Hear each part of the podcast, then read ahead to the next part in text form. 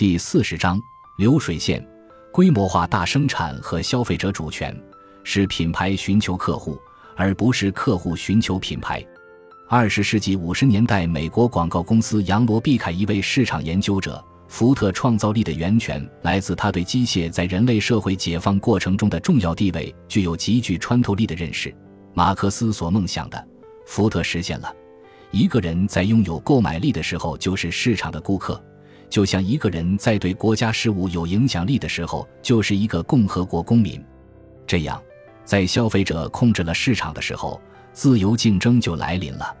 在福特的帮助下，美国工人成为消费者。经济学家和商业史学者们对福特和大规模生产带来的社会影响的论述可谓汗牛充栋。小阿尔弗雷德·钱德勒援引过二十世纪二十年代一位法国人的言论，来描述当时亨利·福特所享受到的巨大的社会声誉。纵观整个二十世纪，消费都被视作商业经济最主要的推动力之一。《纽约时报》评价称：“经济形势起伏，人们买什么。”花多少钱买，是否愿意保持购买欲望等，在很大程度上决定着美国商业活动的规模与范围。而让美国工人成为消费者这一历史功绩被安在了一个汽车制造商人亨利·福特的头上，这的确是极高的评价。让福特声名远扬的当属1908年 T 型车的诞生。它最大的创新之处在于生产制造技术和理念。制造汽车的方法是使一辆汽车和另一辆汽车相似，使所有生产出的汽车都相似，就像大头针厂出来的大头针没有差别，从火柴厂出来的所有火柴都相似一样。福特自己解释，福特的一位密友评价：标准化是他的习惯，他会将所有的鞋子、帽子、衬衫均做成一个模式，这不能够增加美感，但却能极大降低生活费用。福特在生活和工作中笃信的理念，同样也贯彻到了汽车制造领域。福特公司以标准化、流水线生产的方法来制造汽车。一九零八年，亨利·福特率先采用了连续作业的方式，生产日后广受欢迎的 T 型车。数以万计的汽车，每一辆都是黑色，一样的大小、重量和制作方法。在此后长达二十年的时间里。福特公司只专注于 T 型车一种产品，组装流水线极大缩短了汽车制造时间和成本，使得 T 型车可以以极低的价格出售。当时的记录显示，1913年组装一辆 T 型车需要十二个半小时，一年后流水线开始全面运转，组装时间缩短到一个半小时。流水线投产第一年，T 型车售价为八百五十美元，到1924年。售价为二百六十五美元。一九二五年，第一千万辆 T 型车在福特密歇根工厂驶下流水线时，美国家庭可以只用它诞生之初约三分之一的价格购买一辆车。价格的变化带来了汽车生产量和整个产业的起飞。一八九九年，全美大概只卖掉了两千五百辆汽车。汽车在美国还是利基市场。三十家公司为一小部分富豪消费者生产汽车。三十年过后，汽车行业发展为美国最大的产业。一九二九年，汽车产量超过了四百五十万辆。流水线和标准化这套美国制造系统当然没有停留在汽车产业，它蔓延到了工业制造的各个领域。成衣、缝纫机、软饮料等数不清的消费品实现了大规模生产。新技术让已有产品变得更廉价、更精美、更易获得。从前被视为奢侈品的钟表、弹簧床，在二十世纪成了必需品，穷人也消费得起。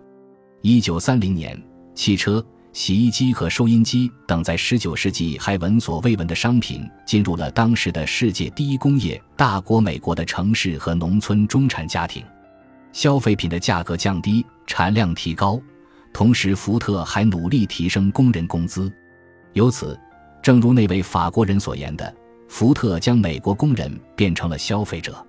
福特自己在一九三一年写道：“这个时代的机器生产丰富了我们的生活，给了我们前所未有的选择机会。我们的标准化仅仅是出于便利的考虑，标准化绝不是雷同。”它为我们的生活带来了前所未有的选择机会。选择机会意味着消费者拥有了更多的权限。企业史学者德鲁克就认为，随着产品种类的大量增加，生产制造企业竞争也随之加剧，市场导向成为企业组织模式新的基础，顾客满意成为企业追求的唯一目标。美国企业史研究学者小阿尔弗雷德·钱德勒在《看得见的手：美国企业的管理革命》中也认为，与以产品为中心的先制造再销售的哲学不同，企业开始向以顾客为中心、先感知再反应这一哲学转变。企业的工作不再是为自己的产品找到合适的顾客，而是为顾客设计适合的产品。在规模化大生产带来的生产消费这组变动关系的天平开始倾向消费之前，生产者一直掌握着主动权。学术领域对这两者间关系的论述并不鲜见。亚当·斯密在他的《国富论》里就以消费者主权的概念来阐释变动中的生产与消费关系。马克思也指出，在短缺是社会的主要特征时，生产对消费就占据支配地位。无论我们把生产和消费看作一个主题的活动，或者许多个人的活动，它们总是表现为一个过程的两个要素。在这个过程中，生产是实际的起点，因而也是起支配作用的要素。消费作为必须、作为需要，本身就是生产活动的一个内在要素。一九一一年，约瑟夫·熊彼特在他的《经济发展理论》中提到了生产和消费者需求间的关系时称。在一个没有交换的经济系统内，每个人生产物品都只是为了直接满足自己的消费需要。这种情况下，个人对产品生产需要的性质和强度，在实际可行的范围内，对生产起着决定性作用。给定的外部条件和个人需求显然是经济过程的两个决定性因素，它们之间互相配合，共同决定了经济的结果。但没有交换这一前置条件，在现实情形下几无可能。在前工业社会，农业和手工业占主导，人类生产能力相对有限的状况下，产品供应与社会需要之间处于供不应求状态。物资匮乏带来的短缺状态，导致了生产占据更为主动性的位置。人们并不能依据自己的需求来消费，而是根据社会能生产什么产品、产品的多少来消费。这属于典型的生产决定消费阶段。工业革命和机器大生产改变了主要工业国的物资短缺局面。随着市场上可供选择的产品数量和种类增多，消费逐渐活跃，消费者的需求开始日益被重视。主要工业国家相继进入一个生产供应充足、物质产品丰裕的时代。这是加尔布雷斯口中的丰裕的社会。也是鲍德里亚口中的消费社会，消费社会与生产社会是一组相对应的概念。生产型社会里，生产在整个社会制度安排中占主导地位。物质生产力的低下和生活资料的总体匮乏遏制了人们的消费欲望和消费能力。整个社会遵循着先生产后消费、重积累轻消费的逻辑。消费型社会则是以消费为中心的社会。消费成为经济生活中的主导力量。经济学家哈耶克也对消费者主权做过阐释，提出了消费者主权理论。他的要点是：生产者听命于消费者，即生产者应该根据消费者的意愿和偏好来安排生产。在生产者和消费者关系中，消费者是起支配作用的一方。消费者主权理论强调，市场具有向生产者传递消费者意愿和偏好的功能。市场的拥护者认为其能促进高效生产。丰裕社会里，产品极大丰富，卖方市场转变成了买方社会。最理想状态下，生产什么、生产多少，理应由消费者的消费来决定。